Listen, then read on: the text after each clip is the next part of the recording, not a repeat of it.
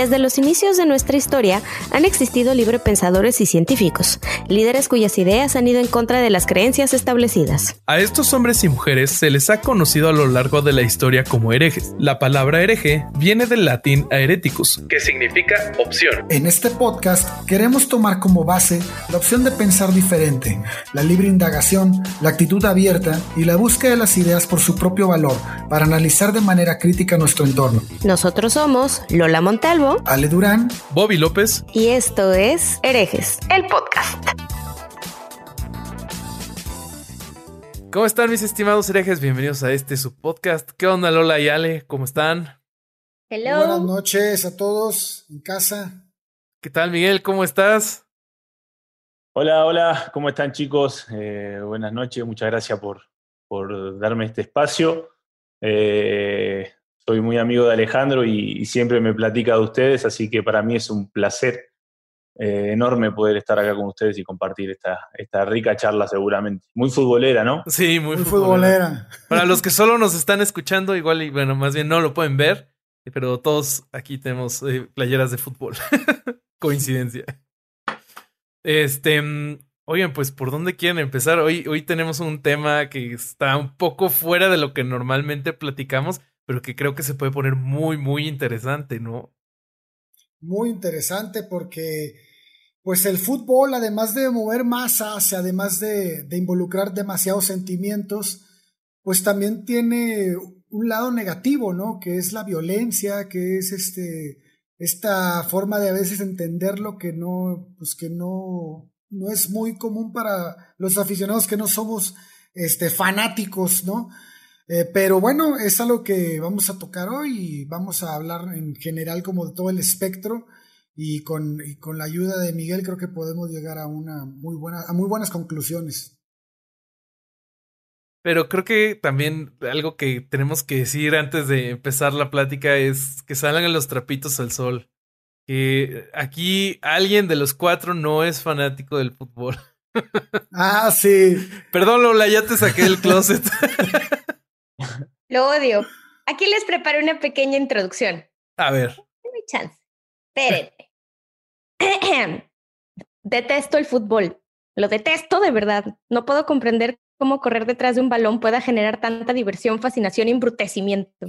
Lo No me encuentro digas totalmente inútil, inútil, improductivo. Todavía es peor cuando el deporte es televisado.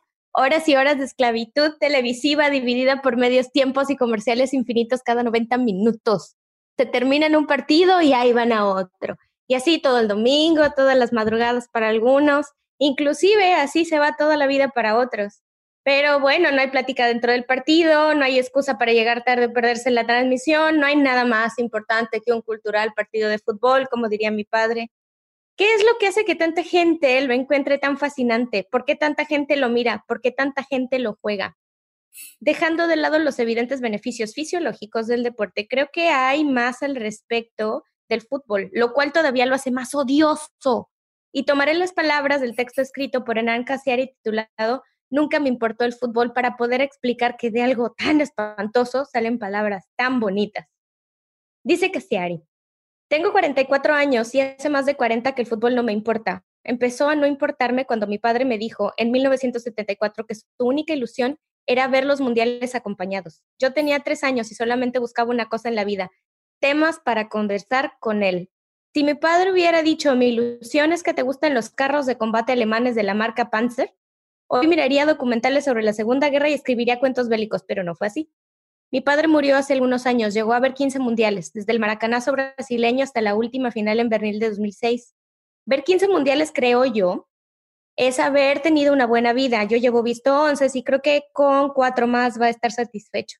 Me gustaría que empatáramos 15 con mi padre, pero que ni él viera mundiales más que yo, ni, ni yo más que él. Pero la verdad es que el fútbol nunca me importó. Todo fue una excusa para charlar con Roberto Casiari. Él no se podía hablar, él no podía hablar de política porque era conservador, ni de mujeres porque era tímido, ni de libros o de música, porque no le emocionaba la cultura. Nos sentábamos en los sillones de comedor y buscábamos el televisor en alguna señal perdida. Cuando la pantalla se ponía verde, sin que importara la trascendencia del partido, nos quedábamos los 90 minutos y hablábamos. Ahí sí se daba la plática, ¿verdad? Podía ser un partido de segundo o de tercera división, o la recepción de un clásico de otras épocas o un torneo africano y nos daba igual, hablábamos. Cuando me fui a casa seguí con la costumbre, por si llamaba por teléfono para preguntar qué hacía. Más tarde se cambió de país, me cambié de país, hace 15 años que me vine a España, comenta. Pero mantuve la tradición de ver cualquier partido a cualquier hora porque él me hablaría por Skype y tal vez. Cuando murió, seguí el hábito porque quizás muerto él pueda verme desde cualquier ángulo. Bueno, pero tengo que confesar que sigo sin saber qué es un enganche y no reconozco un falso 9, yo tampoco. no tengo la menor idea de cuál es el carril del 8, no tampoco. Y no me importa el juego, me importa haber estado cerca de su sillón. Eso es lo que dijo Roberto Casiari al respecto de su padre. Entonces ya ven por qué es odioso, porque dentro de todo lo feo salen estas palabras hermosas, porque el fútbol es un punto de reunión inevitable. Este deporte ridículo evoca emociones ridículas, ininteligible para los que no compartimos esa pasión, pero es innegable. Las evoca, las genera y las promueve vas a compararte en un estadio, te guste o no, los pelos se te van a poner de punta en un buen partido. Eso es realidad. A todo esto, tal vez es, mm, esto sea, puede ser probablemente cuestión de hormonas o de comunicación no verbal, pero espero comprenderlo después de este programa. Lo odio, pero voy a hablar de él. Qué mal. Yo creo que le cedería la, le cedería la palabra a Miguel. no sé, no sé si lo quieras poner en ese, en esa posición. Eh, mira, para una persona que, el fútbol le dio prácticamente un sentido a la, vida, un sentido a, su niñez, eh, un, sueño que perseguir, eh, no coincido en nada en lo que dijiste, pero, pero sí, sí, conozco gente que no, que, no, que no le interesa en lo más mínimo el fútbol, pero creo que a mí, a mí me lo inculcaron desde niño, desde que mi papá, yo creo que desde que tengo uso de razón, me regaló una pelota, empezamos a patear, empezamos a ver partidos juntos, a compartir cosas y es una pasión que se va, se va como heredando, ¿no? Y después uno las la hace suya o no. Eh, yo eh, fue lo único que recuerdo en, en, mi niñez, en mi infancia, en mi adolescencia es querer llegar a ser jugador profesional. Eh, me perdí, y hoy lo platico con, mucha, con muchos chicos, eh, adolescentes, que están en, el, en, el, en, la decisión si continuar o no continuar siendo jugador. Eh, muchas veces quizás no es la respuesta. Obvio, obvio que yo lo, incentivo a que luchen por su sueño, a que a, a toda costa peleen por él pero también es una carrera ingrata muchas veces porque todos los la mayoría de niños del mundo quiere ser futbolista. Eh, entonces, y, son pocos, o somos pocos los, los, los privilegiados, los tocados con la varita que llegamos a, lograrlo. Entonces, muchas veces e, e, ese camino en donde sos adolescente y empieza a tomar un, un camino eh, más serio, el intentar llegar a ser jugador profesional, eh, te, va alejando de cosas, te va haciendo perder, perder cosas eh, que quizás un niño que no, que no juega al fútbol o, que no practica ningún deporte intentando ser profesional tiene, el hecho de ir a una fiesta, de que puedas compartir momentos con amigos que, el, el, fútbol te lo va quitando, te vas muy chico, muy chico de tu casa, eh, son cosas que si llegas a primera división, todo eso se devuelve, se devuelve en, momentos vividos. Eh, eh, no hay nada, le digo, yo hablo con mi hijo y le digo que no hay sensación más linda que entrar a un, cancho, a, un campo de fútbol profesional, a una cancha de primera división. No hay nada más, más lindo que vivir ese momento. pero los que no llegan se encuentran con que descuidaron el, estudio, con que no tienen una formación académica. ¿Por qué? Porque apostaron todo al fútbol. Y el fútbol muchas veces es ingrato porque te encontrás a los 20 años que no pudiste llegar a primera división, no pudiste lograr el sueño, y, ahora qué haces? ¿Y ahora qué haces con 20 años y descuidaste el, estudio por serlo, por intentar ser jugador de fútbol? Eh, son muchas cosas que, que, uno va atravesando en su, en, su, en, su, en su recorrido, en su camino para llegar a ser jugador de fútbol. Eh, que, es un camino duro, es un camino duro para el que llega y para el que no llega también.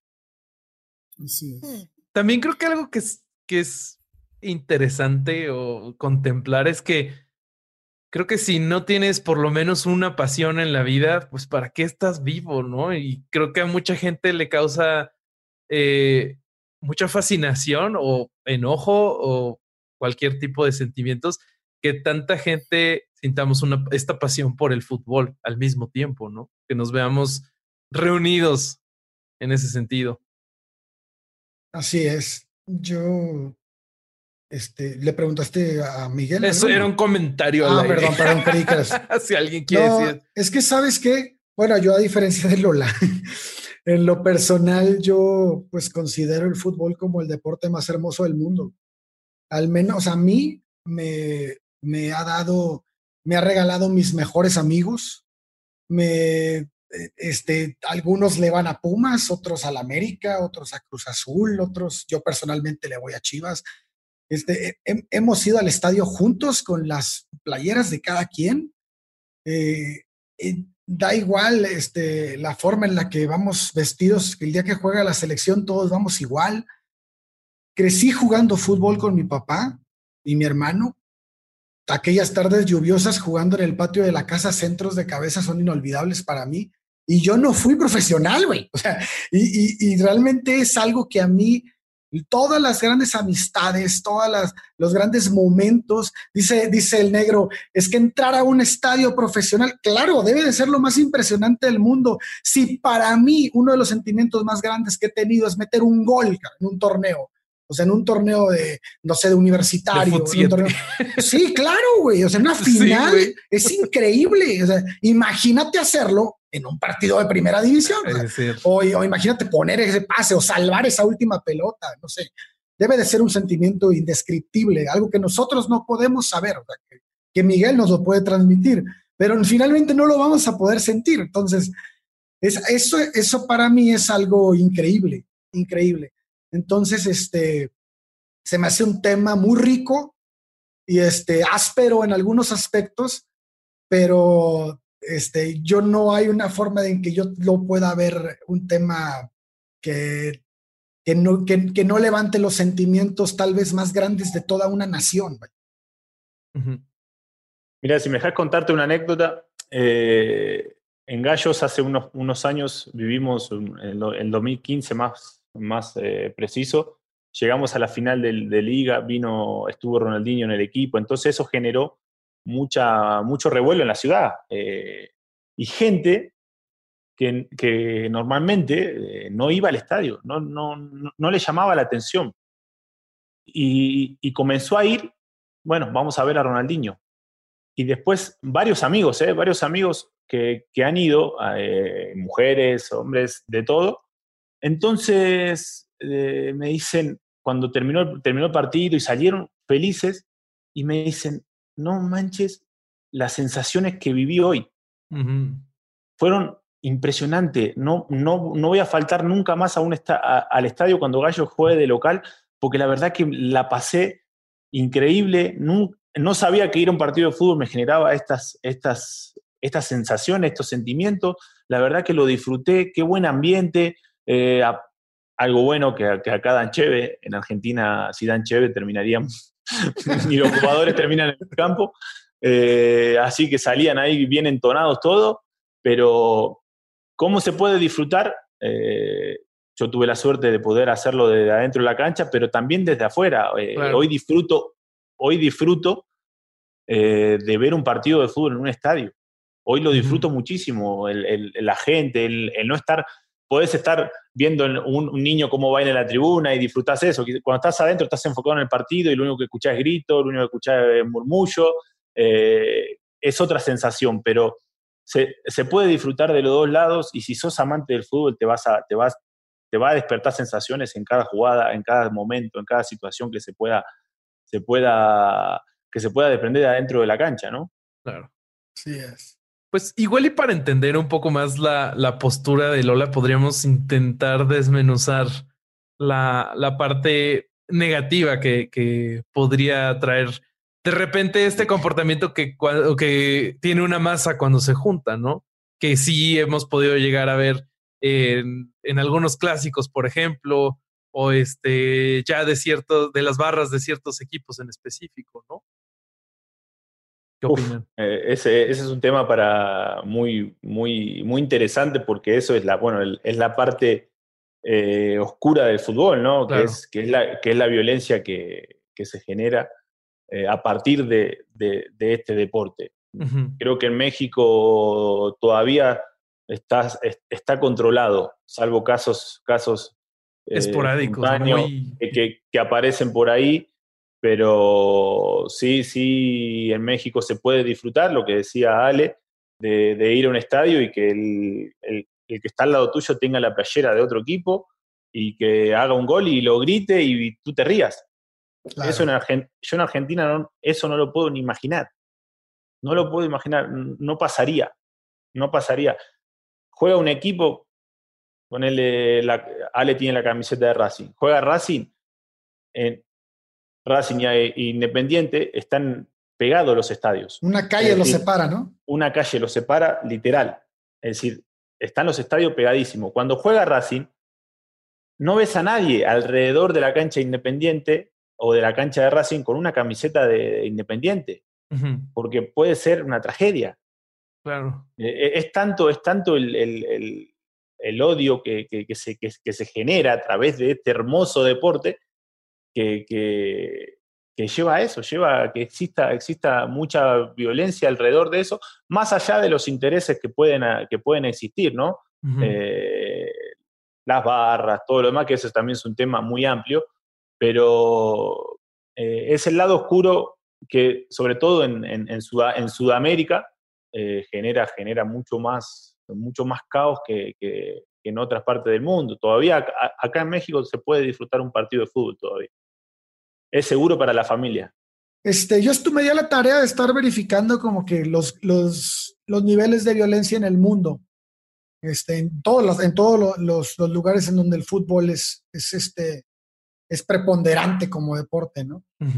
Y llegué a, ciertos datillos que tengo que, por ejemplo, en 1946, 44 personas murieron y 500 resultaron heridas en una pelea que se provocó en Borden Park, en la ciudad inglesa de Bolton, durante un partido entre el Bolton y el Stoke City.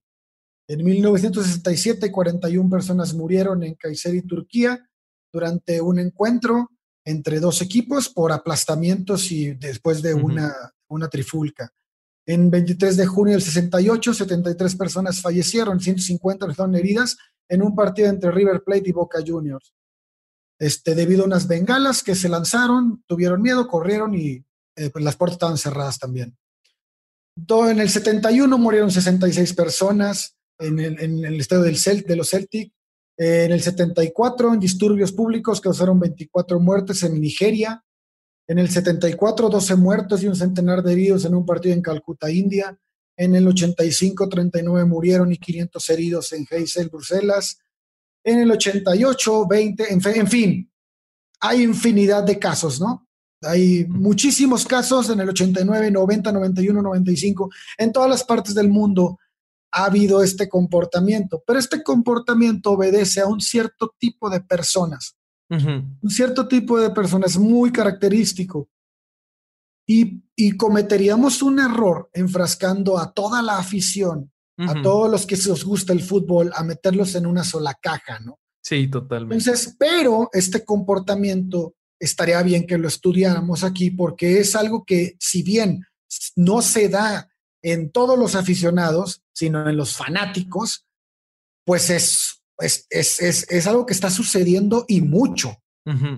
Por ejemplo, en Argentina sucedió que fue en el estado de Belgrano, creo, Belgrano, es el, donde hubo un muerto que aventaron, una persona que aventaron de, de, las gradas del mismo equipo porque lo confundieron con un aficionado de talleres. Entonces, esto te, lleva a que sí hay una, hay, hay, una forma muy distinta de cómo se vive el fútbol en distintas partes del mundo. Y por lo que hablé en, algún momento con Miguel y hablé, he hablado con otros amigos, con Ale Vázquez, que también es argentino, el fútbol en Argentina se vive distinto. Definitivamente se vive distinto. Es parte de una cultura y eso y es parte, está enraizado en la gente y, y, lo viven a flor de piel mucho más que nosotros y mucho más que cualquier otro país. Podría ser que Inglaterra sea el que se le acerca un poco más y todavía lo veo muy distinto. Sí, mira, eh, en Argentina eh, creo que es tanta la pasión que se, que se siente por el fútbol que se, ya se desvía, ¿no? Se hace una, una, una, una pasión que, que, que, domina la voluntad y, y doblega la razón de, de, todas las personas involucradas. Yo digo que, en Argentina el, fútbol es un termómetro, un termostato social. Eh, es decir, es un reflejo de la, la, la sociedad, eh, cómo estamos como país. Eh, la gente en Argentina, el, el, el, grueso la pasa mal, es decir, eh, hoy el país eh, no está en la mejor, en la mejor, en la mejor situación eh, estable, entonces repercute mucho en la gente. Y el, fútbol es, como el que todos buscan que su equipo gane para, tener una alegría, a pesar de todas las luchas semanales que, que uno tiene con llevar un plato de comida a, a, su, a su, casa. Llega semana y lo único que esperan es que su equipo gane para tener una alegría. Uh -huh. Ahora, ¿qué pasa cuando el equipo no gana? Eh, es decir, sacamos las frustraciones, sacamos lo peor que llevamos dentro para, para desahogarse. La gente lo usa para desahogarse. Es decir, vas a un partido de fútbol en Argentina y hasta los chicos de, de, de, de cuatro años están puteando al árbitro, están puteando al, al contrario.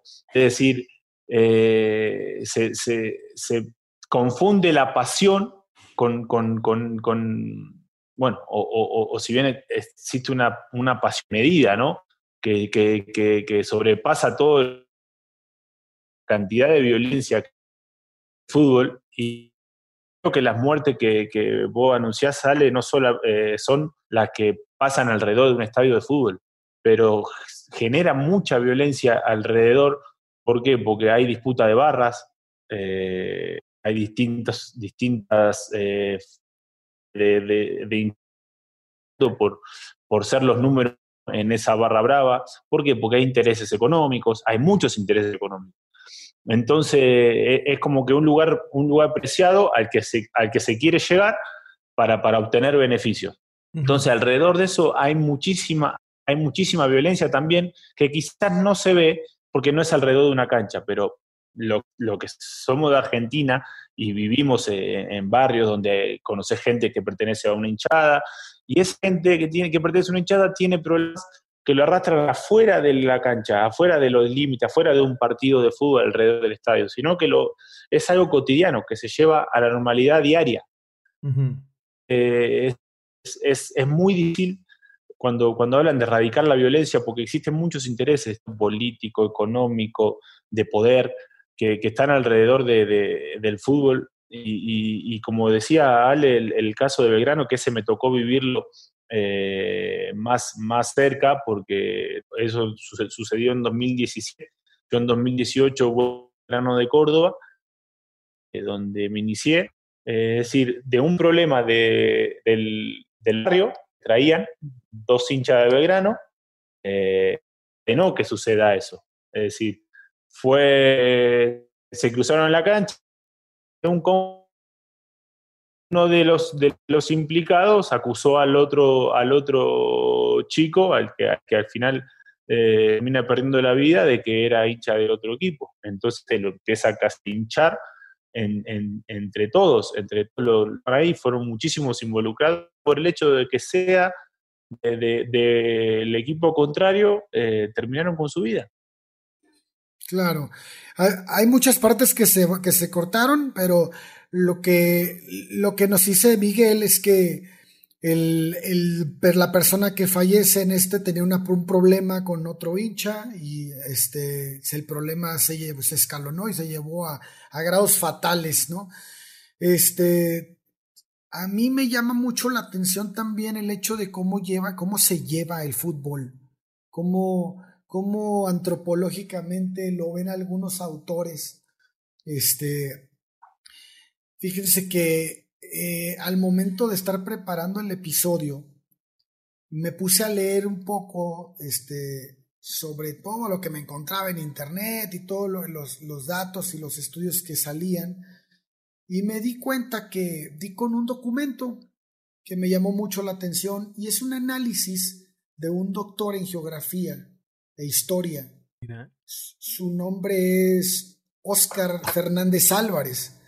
Escribió un, este, una, una especie de ensayo junto con un licenciado en educación física que se llama Roberto Cachán Cruz. Ellos dicen que en un deporte como el fútbol se generan especies de tribus salvajes. Lo podemos ver cuando el equipo de la ciudad actúa como una figura totémica, ¿no? de su comunidad. Y aquí nadie gana y nadie pierde de manera personal, sino que el triunfo o la derrota siempre es a nivel tribu. Esto no es Argentina, esto es todos. Sí, todos, Absolutamente todos. Dice, ellos destacan que ellos destacan que cuando una porra de otro lugar viene en conjunto, unida como rebaño, con su música, cánticos, gritos, todo esto antes y durante el partido. Si ponemos atención, puede percibirse como un enfrentamiento tribal. Entonces, como si se encontraran próximos a la lucha entre, entre esos invasores y los invadidos, ¿no?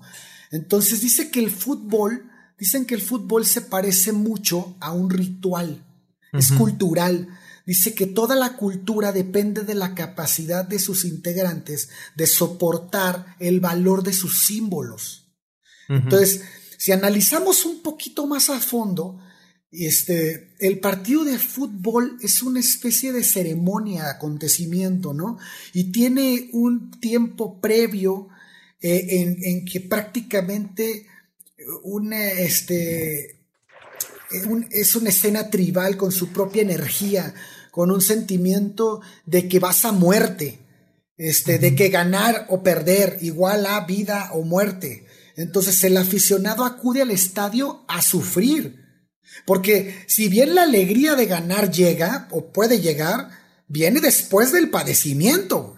Entonces, el, uniforme también, ¿no? Es, es, esta parte esencial porque impide al futbolista como que salir de esa función simbólica no, no, puede, o sea, mientras tenga el uniforme puesto, esa función simbólica no puedes evadirla, ¿no?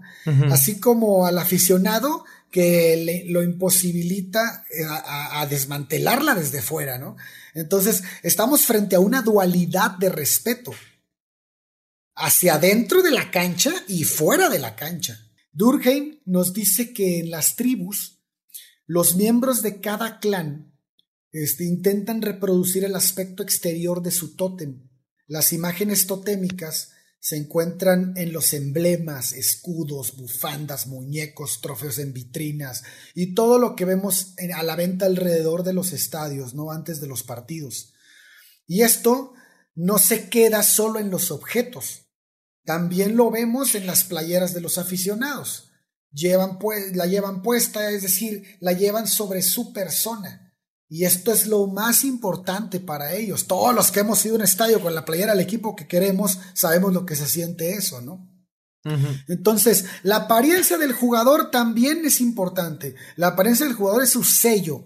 Es desde el corte de pelo hasta los tatuajes, la actitud al entrar al campo, tocar el pasto, persignarse. Este, luego vienen estos presidentes de los equipos que se relacionan con benevolencia oficial de ser quienes apadrinan esta ceremonia simbólica, ¿no? Y tienen como que ese gesto de rivalidad, pero un poco más ablandada. Así como, así como este, una verdad, eh, una, una verdadera élite este, ellos ocupan lugares privilegiados en el estadio, observan el desarrollo del partido, algo parecido al líder este de la tribu que, que observa la batalla desde un punto alto, ¿no? Llegamos al balón finalmente. El balón, ellos, estos, estos escritores lo ven como el símbolo en donde recae absolutamente todo. Hay autores que incluso dicen que es de color blanco porque se unifican los colores de todos en el balón. Entonces, sí, sí, sí, así, así, lo, así lo narran. Dice, es que, es que a mí me pareció increíble cómo lo, cómo lo narran estos güeyes. Dicen, finalmente tenemos al árbitro. Y el árbitro es el mandamás. Es el que corrige los errores, el que puede detener y continuar el ritual. El, esta autoridad que decide a vida, la vida o la, y la muerte del mismo ritual, ¿no? Es el sacerdote, el castigador, el que promueve la purificación del evento mediante el exterminio del, de lo inmundo, que es con la expulsión del jugador que, que falta a esto, ¿no? Este, y, y, de lo que debe ser, ¿no? Entonces, esta, esta como que estructura que, que empezaron a hacer de antropológicamente cómo funciona un, un, sistema ritual y cómo funciona el fútbol, me pareció increíble. Yo nunca en mi vida lo había visto así, pero cuando te lo ponen en, este, en una, en una, con estas características, realmente te es de llamar la atención, porque todos hemos estado ahí, todos los que nos gusta el fútbol lo hemos visto, lo hemos vivido hasta cierto punto de esta manera. Y sabemos a lo que se refiere esta, esta persona que está tratando de extrapolarlo, ¿no? A, la cultura, a una cultura ritual. qué buen cuento, qué buen cuento. está bueno. Ya me imaginé. Wow, sí, sí, sí, sí, con la lanza. Sí, güey. Digo, sí, sí, sí, sí lo asemejo, es decir, somos todos de la misma tribu, somos, vamos todos identificados con los mismos colores.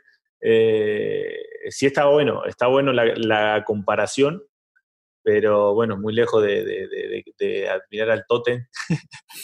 Pero hay fanáticos que sí lo ven así, güey. O sea, yo sé que tú no, y tal vez probablemente otra vez. Te puedes encontrar fanáticos de todo tipo. Yo encontré eh, en Argentina te vas a encontrar coches pintados con los colores del equipo. Es decir, eh, y, yo tenía un conocido que era fanático de Boca Junior y tenía un, un tráiler, un camión.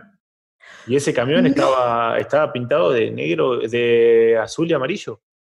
Es decir, y, con escudo, y con escudo y todo. Es decir, es tanto, es tanto el fanatismo, es tanta la pasión que, se, lleva, que se llega a eso y mucho más de ponerle al hijo, de, ponerle al hijo, eh, eh, hay, muchos casos que hoy te encontrás en internet que el hijo se llama, no sé, eh, Diego Armando o, una fecha. Una fecha, pasó de River Boca, hay, hay, muchos chicos que nacieron y le pusieron, no le podían poner la fecha que fue, pues se, lo separaron en dos, que si dice el primer nombre y el segundo nombre se juntan. Cosas así.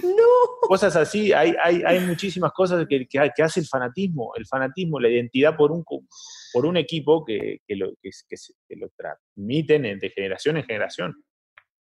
Antes, antes de que sigamos avanzando, todo lo que han dicho, todo lo que Miguel nos platicó de las, de las macrocondiciones que llevan al, al fútbol a tener como toda una dimensión en diferentes países. Todo lo que nos platicó Miguel también tiene estudios que están respaldados, ¿eh? O sea, también lo que nos está platicando Durán, hay números y hay metaanálisis que son como una revisión de todos los números y de todas las estadísticas. Así que no, esto no nada más es anecdótico, esto tiene un respaldo. Ya se ha estudiado bastante, hay varios, hay varios autores, les vamos a pegar la bibliografía ahí. Y bueno, todo lo que hablan del fanatismo y de de cómo se comparan a, estas religiones, religiones hoy, la traumada, a, estos rituales antiguos y todo este asunto. Eh, Bobby, ¿qué, ¿tú que encontraste algo? Ah, sí, justo, justo iba para allá. Este, pues hablando un poquito de cómo se comporta el aficionado eh, y eh, intentando entender eso, me puse a investigar y encontré a este autor que se llama Gustave Le Bon, que en su libro Psicología de las Masas dice que al ser parte de una multitud, el individuo se convierte en alguien menos civilizado, basándose en el instinto, por tres factores. Estos tres factores son la anonimidad. Primero, que en la multitud el individuo se pierde, y eso hace que se desinhiba y hace que pierda la responsabilidad moral. Entonces hay un sentimiento de invencibilidad temporal. Esto, obviamente, eh, pequeño paréntesis, esto no nada más lo vemos en, los fanáticos de fútbol, esto lo vemos en protestas políticas, en, cualquier tipo de marcha o ah, cualquier tipo de aglomeración de gente que tengan un objetivo. La segunda... Cualquiera que tenga simbología. Es correcto. tú te sientes y objetivo. Tienes que tener un, objetivo.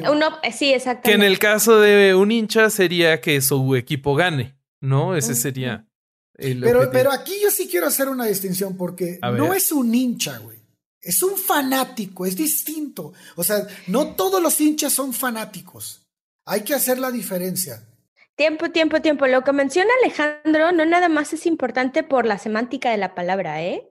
Lo que, lo que menciona Alejandro también es importante porque estudiar a un hincha y a un fanático, cuando ya hablas en términos de violencia y de comportamiento de manada, son dos factores totalmente distintos. Entonces, lo que menciona Alex es crucial, ¿eh? Crucial. Pero no, mira, regresando al punto de si estamos hablando de un hincha o de un fanático, esto aplica para ambos, para el hincha y el fanático. Por ejemplo, un hincha normal, no alguien que, que se torna violento, puede ser alguien que no canta y no baila en público, pero va al estadio y canta las porras y baila y se quita la playera y se pinta de los colores del equipo, porque está desinhibido, entonces aplica para ambos.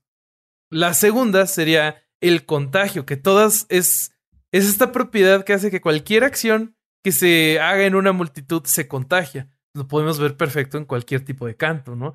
Y luego la sugestibilidad, que creo que ese no se ve tanto en, en el fútbol, que es que este Gustave Le Bon dice que el individuo, dice que al estar en una multitud, entra en un estado en el que se encuentra hipnotizado por el líder de la multitud.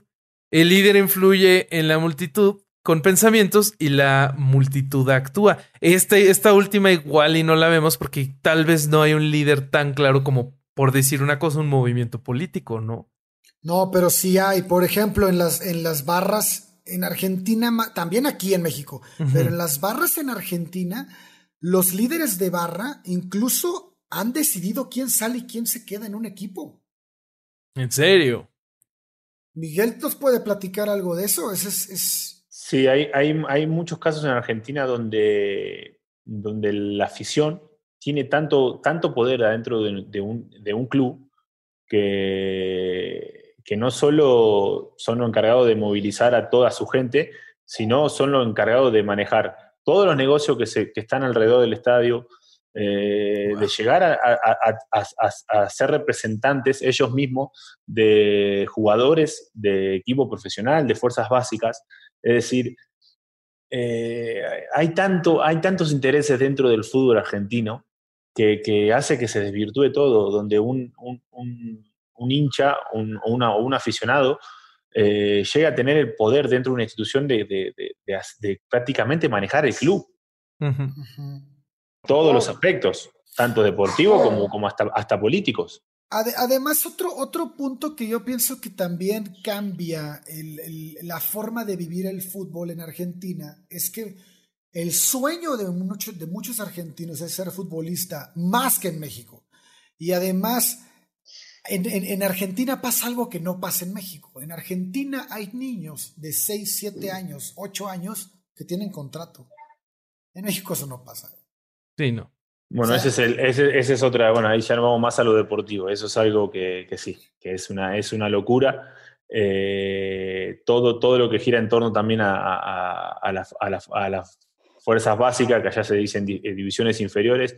Es decir, eh, es tanta la necesidad de, no solo de, los, de, los, clubes, sino también de los padres, que, los representantes aprovechan estas situaciones, eh, esta necesidad de que quizás la familia de los chicos necesitan y, por un viático, por un sueldo que se le puede dar eh, a los 12, 11, 10 años, eh, ya, ya se, atan a un, a, un representante porque él está manteniendo a la familia. Es decir, el chico a los 12 años, 13 años, ya está manteniendo a su familia. Entonces, y eso existe muchísimo. En, infinidad de casos, Argentina es semillero de, jugadores, entonces todos están esperando que el, que, que, el, próximo Messi aparezca, ¿no? Y si no aparece el próximo Messi, aparece el próximo Kun Agüero, el próximo Di María, es decir, eh, hay mucha, se lucra mucho con los chicos, con los chicos alrededor. Y, no, es necesario llegar a los 18 años, a los 17, a la mayoría de edad, sino que, como dice Ale, de, los, de edades muy tempranas eh, los chicos empiezan, empiezan a, a, ser, digamos que, a ver, explotados, porque son chicos que juegan y que a través de eso mantienen a su familia, pero bueno, ¿cómo le decís a, un, a un papá que no quizás no tiene trabajo y recibe una ayuda económica de un representante? Es decir, hay que estar en esa situación también como para decir, expongo a mi hijo a esto, es, la realidad que les toca enfrentar y hoy ese, ese niño es, da la posibilidad de que su familia tenga un plato de comida en la, en la casa. Y precisamente el desempleo, que es uno de los factores que, que desencadenan el comportamiento de los fanáticos y, y, en general, no nada más de los... Es que fanático no quiero que lo interpreten como alguien ya polarizado, ¿no? O sea, de los admiradores, de los fans y ahora sí ya de, de los hinchas normales, todo eso, ese comportamiento se ve regulado por ese tipo de cosas, por el desempleo y dentro de la cancha también tiene otro componente, ¿no? Son de las dos, de las variables adentro y afuera del estadio que han sido probadas por la ciencia como pesados y correlación con el comportamiento de, la, del fanático de fútbol o del hincha o del grupo, ¿no? En general de la sociedad del fútbol. Entonces es súper interesante, todo lo que estás diciendo es súper interesante. Y por otro lado tenemos también el, el, que muchísima gente, a, esto también pasa mucho en México, pero supongo que en Argentina tiene todavía más valor, que los jugadores de los barrios, que no son profesionales, también hay muchos que viven de, de jugar, o sea, de jugar en barrio de, de, de, moverse de barrio a barrio, de y les y, y, tal vez no, obviamente no les pagan como un profesional, pero les pagan, o sea, el, el, negro, tú, tú jugaste esos, ese tipo de, de En Argentina, en Argentina menos, menos, pero acá en México, eh, el jugador retirado, el jugador que todavía eh, quiere seguir eh, participando, teniendo actividad, se va a talachar, ¿no? Como se dice acá. Eh, a, ligas, ligas amateur, donde, donde hay dueño de equipos, es decir, es, es un reflejo de lo que es eh, el fútbol profesional, ¿no? A, nivel, a, nivel amateur, pero que está el dueño que quiere traer a, exjugadores y, y, por eso le da, le da un, sueldo. Y hay muchos, hay muchos eh, jugadores que quizás no llegaron a jugar profesionalmente que, buscan esta, esta, estas ligas como una salida económica, como, como una salida laboral. Es decir, se juegan hasta dos, tres partidos por fin de semana, donde se les paga, y que si sumamos todos los, todos los partidos y cada, y, cada, y cada remuneración que tienen en ello, es un sueldo, es un sueldo mensual.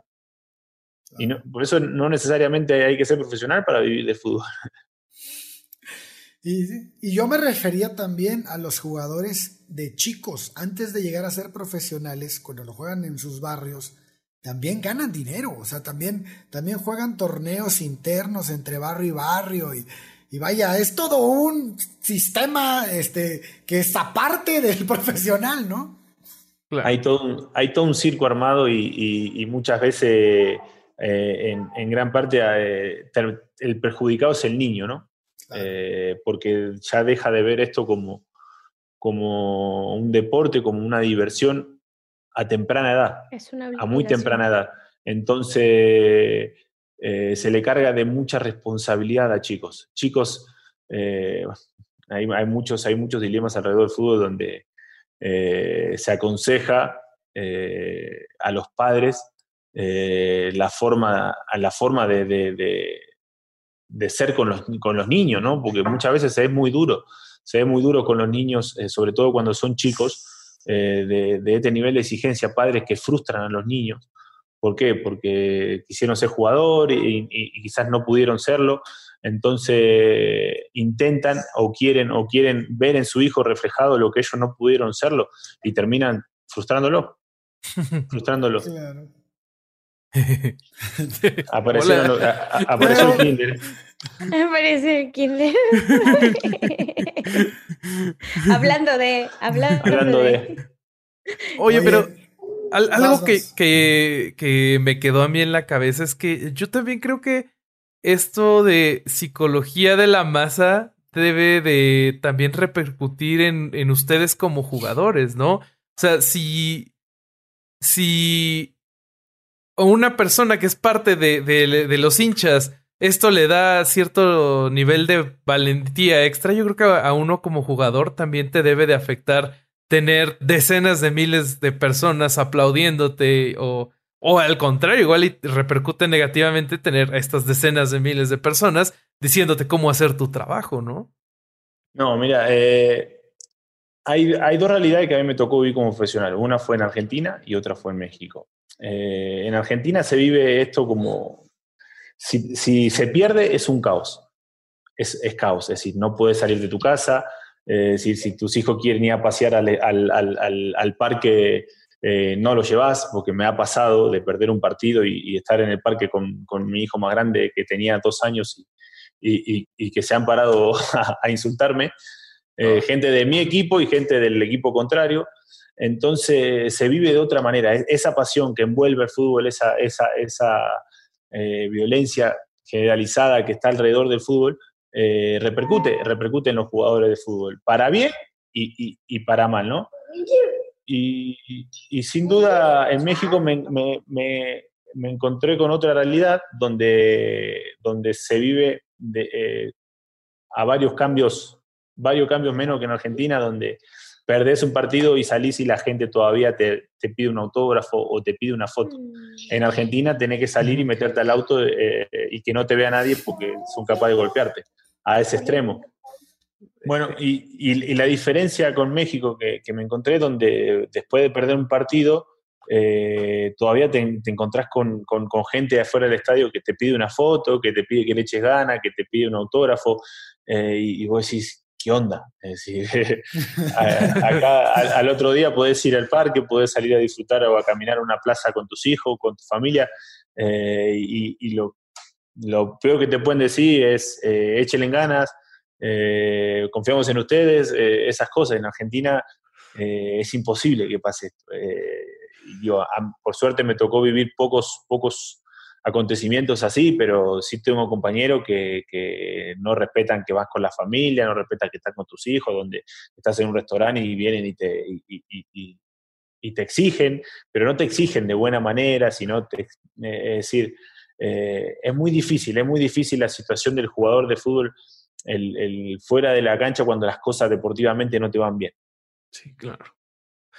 Claro. Híjole, qué fuerte. Y yo también, o sea, lo que te quería preguntar es, ¿y en la cancha cómo se siente cuando tienes esta presión o este apoyo?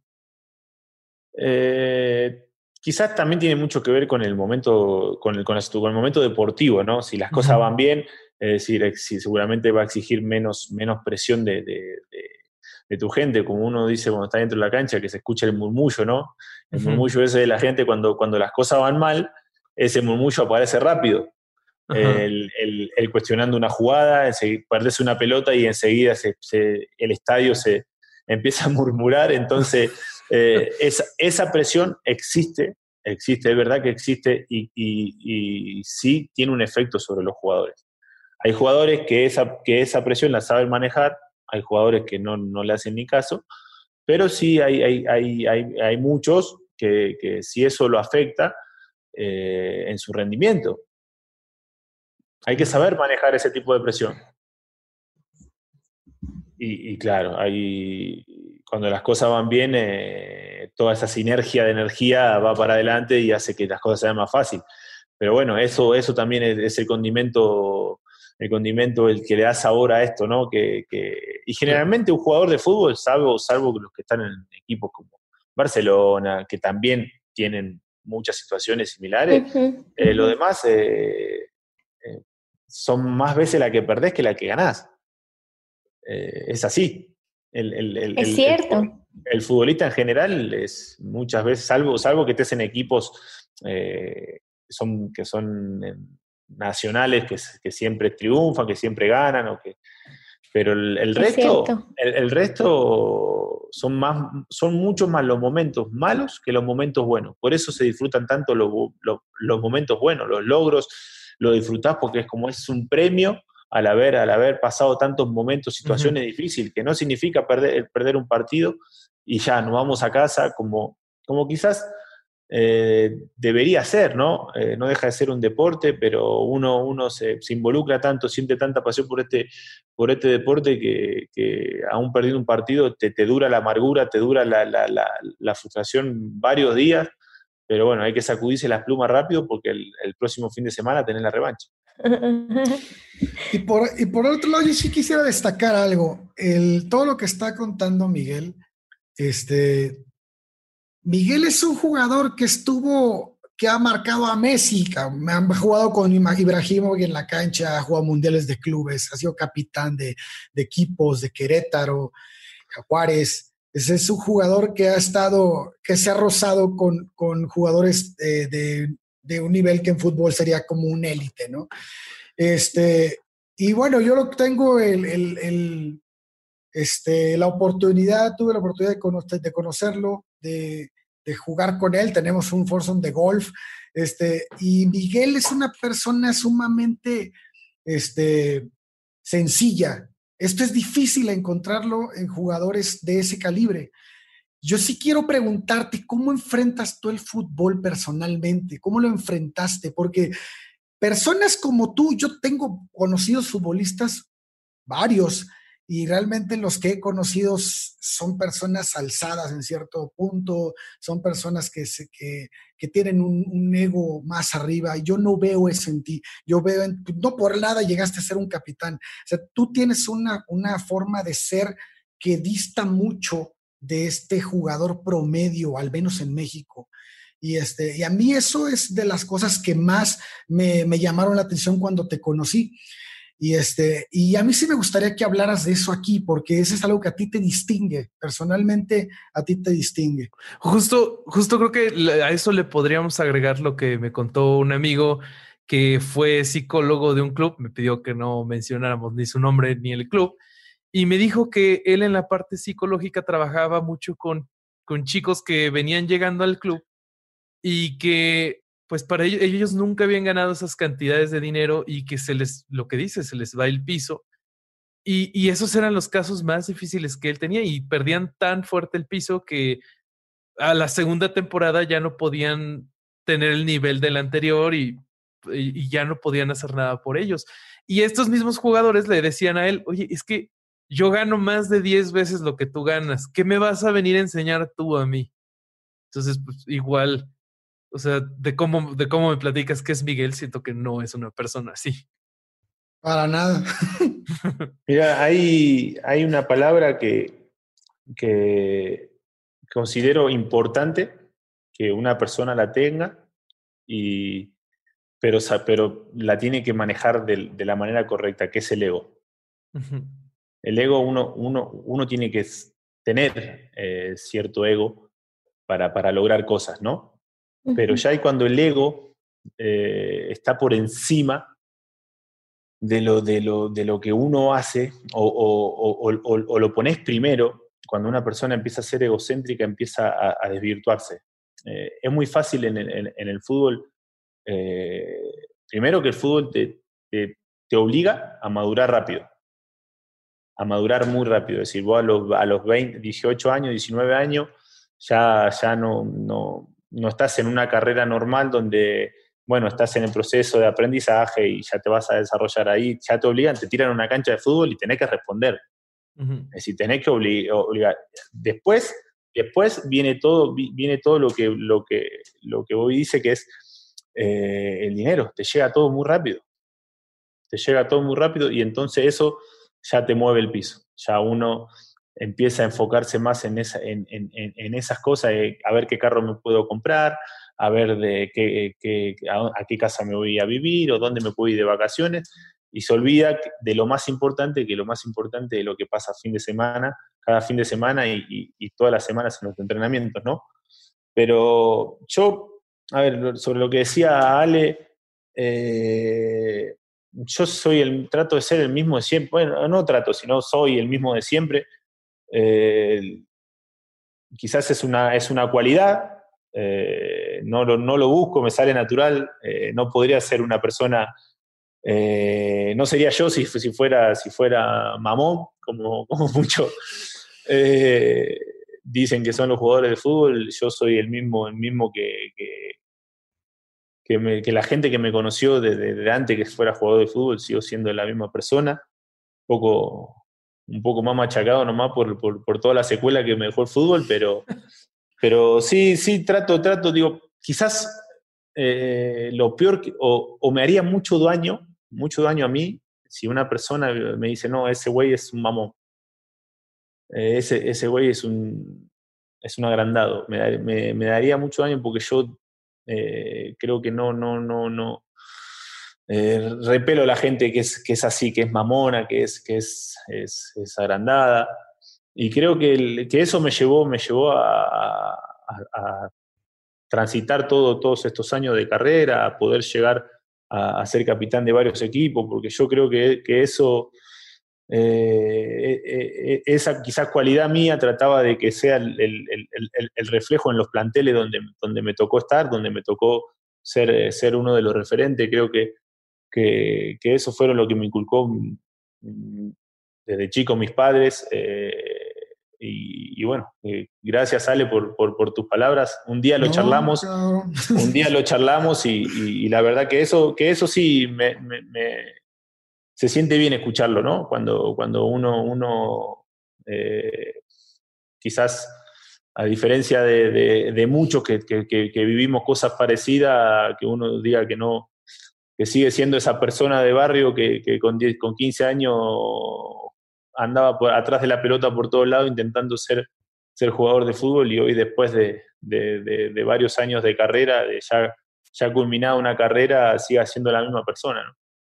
Es algo que te ganas, negro, no es algo que es algo que tú cosechas, tú has cosechado toda tu vida y, y se refleja, lo vemos, lo vemos todos. No, no es una opinión personal, es una opinión de los que al menos saludo a Dani, a Charles, a Lalo de la Yata, a mi hermano, los que estamos en el Forzo, en el, este, en el golf, todos opinamos lo mismo, es, es algo que, que reflejas y es algo admirable. Para mí es admirable porque no es el, el el, este, el promedio, cabrón, de, de, de, los que se dedican a esto. No, es, no. Es, es, son casos y tú eres uno de esos casos. Y muy probablemente esa es la razón por la que estás aquí platicando con nosotros y, y, y regalándonos tantito de tu experiencia, de lo que has vivido y, de, y ayudándonos a entender un poquito este deporte que, que el, para mí es el deporte más hermoso del mundo y, y, es, y tiene características como esta, y tiene características malas como todo, o sea, todo tiene su lado bueno y su lado malo. Y hay que verlo y hay que sacarlo y hay que ver por qué pasa y lo interesante es ver eso. Y este y yo puedo y yo puedo llegar a conclusiones este que tal vez van a estar incompletas porque yo no viví qué es estar ahí adentro. Y tú nos, tú nos puedes dar esto, ¿no? Y, y, y es padrísimo este, hablar con alguien con esta expertise. Sí, sabes que, bueno, ahora eh, cuando Ale me, me, planteó esta, esta, esta charla, esta invitación para, para venir a platicar sobre, sobre este tema, y bueno, empecé a leer, creo que leímos cosas parecidas con Ale porque tenemos los mismos datos, eh, pero sí, sí no sabía, pero en Argentina exige, existe una, una, ONG que se llama Salvemos al Fútbol. Salvemos al Fútbol. Eh, vos imaginate que, que lo que lo que genera el fútbol que hasta de las cosas, para las cosas malas que, que, que, que el fútbol eh, arroja, ya hay gente que está intentando solucionarlo. Uh -huh. Entonces, esto, eso, eso es maravilloso para, para, para. Yo cuando, cuando vi eso me, me dio mucho gusto porque amo, amo el fútbol. Me dio, creo que me dio, me, me formó como persona, me formó como, como, como jugador de fútbol. Entonces, eh, le tengo mucho, mucho amor, mucho respeto, le debo mucho al fútbol, entonces creo que, me emocionó mucho ver, ver, ver, que existe gente que quiere, que quiere que este deporte sea, sea de bien, eh, arroje cosas buenas, que saque todo lo malo, porque el fútbol cambia vidas. El, deporte en general cambia vidas, pero eh, yo te hablo de mi experiencia, el fútbol cambia vidas, eh, salva vidas, eh, en Argentina hay, muchos chicos que, que, que, si fuera, que si no fuera por el fútbol estarían en, drogas, en delincuencia. Eh, eso, eso me tocó vivirlo en carne propia con amigos, con, con, compañeros que tuve a lo largo de, de, este camino. Entonces, soy un convencido que, el fútbol eh, usado de buena manera es un gran instrumento social para cambiar vidas, para mejorar vidas. Así es. Pues es, un muy buen cierre, güey. ¿Qué opinará la doctora acerca de, todo esto? ¿Ya le gustará el fútbol? No, no me gusta. ¿Ya le dará otra oportunidad? Mira, yo, yo no creo en los absolutos. O sea, eso es algo, es algo con lo que nunca me voy a casar. No te puedo decir que a mí el juego me gusta, pero sí te puedo decir que los partidos que he ido en vivo, lo que dije en la introducción no es ninguna mentira. El pelito se te pone de punta, la emoción la sientes, la, emoción de la, de la, porra también se te contagia.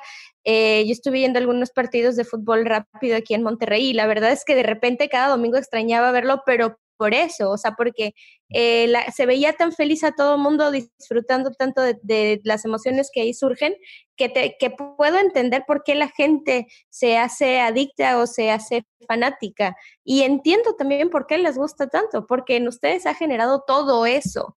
Entonces, yo no, no, puedo, no puedo criticar que a ti te guste o no te guste, no te puedo decir que es algo tonto, no te puedo decir que no tiene sentido. O sea, si lo tiene para ti, yo puedo entender que, que, que es eso, ¿no? Pero para mí, que me guste, sigue sin gustarme. Me encanta el desmadre, me encanta el ambiente que se pone y sobre todo me gusta comer y beber cuando estoy en un partido de fútbol. Entonces, si me preguntas eso separado, te voy a decir que sí. De que salva vidas, salva vidas. De que hace cosas útiles, las hace. Eh, hay estudios que dicen que tener un deporte como pasatiempo, que también se los puedo pegar ahí, sobre todo el fútbol, soccer, porque es tan barato, porque necesitas solo un balón y con dos piedritas armas las porterías.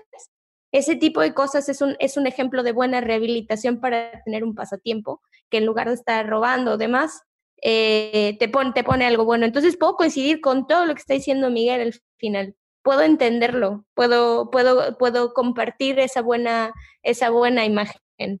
Es totalmente entendible. Está bien, entonces todavía tienes esperanza. no, pero ya el hecho de que ella le guste el ambiente, indirectamente. Claro. Algo por el ah. es un buen inicio, es un buen inicio. Pero mira, te va a arrastrar, te va a arrastrar. se vale, se, vale se vale, se vale, se vale. Es juntarse, a ver un partido. Tengo una, tengo una playera, o sea, ya y es mucho, no, no, puedo decir que no, o sea, no soy una absoluta en eso. Pero hay veces que sí lo detesto. Es que con tu intro parecía, parecía que sí. Y que era odio jarocho. no, no, no, si escucharon bien mi intro, yo cerré diciendo que no puedo entender. Al final lo salvaste, al final lo salvaste. Cómo, cómo les provoca tanto, pero que es innegable que provoca un montón de cosas buenas. Es innegable. Lo creo yo, me guste o no, está, es un hecho, es una realidad. Por eso hay tantas cosas que están registradas al respecto. Y la experiencia de Miguel es, eh, es una prueba irrefutable. O sea, teniendo todo, todo lo que he vivido, o sea, decir que no existe, no se vale. ¿No vieron que hay en, en, Estados Unidos? No sé si este comentario va a quedar en el programa o no, porque para no hacerlo demasiado largo, pero en Estados Unidos hay varias escuelas de fútbol para chicos en las que intentan enseñarles valores de compañerismo, de compasión, de liderazgo a través del fútbol. Entonces, eh, eh, intentan utilizar el fútbol como un medio para entregarle un mensaje a los niños. Algunos eh, lo, escuché hace poco y... es que sí, güey, el fútbol tiene eso, tiene esa, esa parte de, de, llegar a la portería y poder meter un gol y elegir dar el pase a tu compañero, es, eh, a menos que seas malísimo y que tu ah, pase no le llegue al compañero. No, no creo que llegues al área si eres malísimo.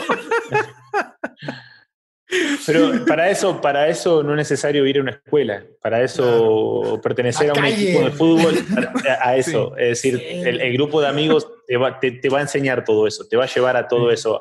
en, en, el equipo de barrio estaba el, que mejor jugaba, que generalmente era el líder, eh, pero te enseñaba eso, te enseñaba a ser solidario, eh, compañerismo, eh, te, da tantas cosas, tanto, tantos valores para la vida, no solamente para el fútbol. Yo digo que, la, escuela del fútbol te da mucho, te da muchos valores, te enseña a, los niños a hacer, a enfrentarse día a día con él mismo, con adversidades, que, que después que son herramientas para la vida, no solo para, para, para ser jugador de fútbol. Yo, yo, creo que yo lo más lejano que jugué fue la, la Nacional de Universidades de la Copa Corona. Y sabes que tengo una experiencia muy bonita de ese torneo. Antes de irnos, cuando estábamos en Tampico, yo estudiaba en el GIEST, Instituto de Estudios Superiores de Tamaulipas, y el equipo estaba formado, como siempre, de pelados de mucha lana, de pelados de muy poca lana. De, todos jugábamos en el mismo equipo. Y todos nos fuimos de borrachera un día antes en Tampico y nos fuimos a, a, a un bar, a un antro que en ese tiempo no me acuerdo cuál era, pero me acuerdo que hicimos una mesa larguísima y en esa mesa estaba desde el pelado que llegaba en un Mercedes hasta el pelado que llegaba en un bocho. Y todos estábamos compartiendo la misma mesa y los mismos chistes y, las mismas, esa unión de clases sociales que, que se rompe completamente. No, tiene, no hay distinciones. Para mí eso es lo más hermoso que me dejó ese deporte, el, el, el separar, eso, eso, no importa cuánta lana tengas si tú vas patear un balón de fútbol. No importa, adentro de la cancha todos valen lo mismo. Y eso solo te lo da ese deporte. Bueno, tal vez algún otro, pero a mí eso solo me lo dio el fútbol. Yo no lo vi en ningún otro lado. Es padrísimo.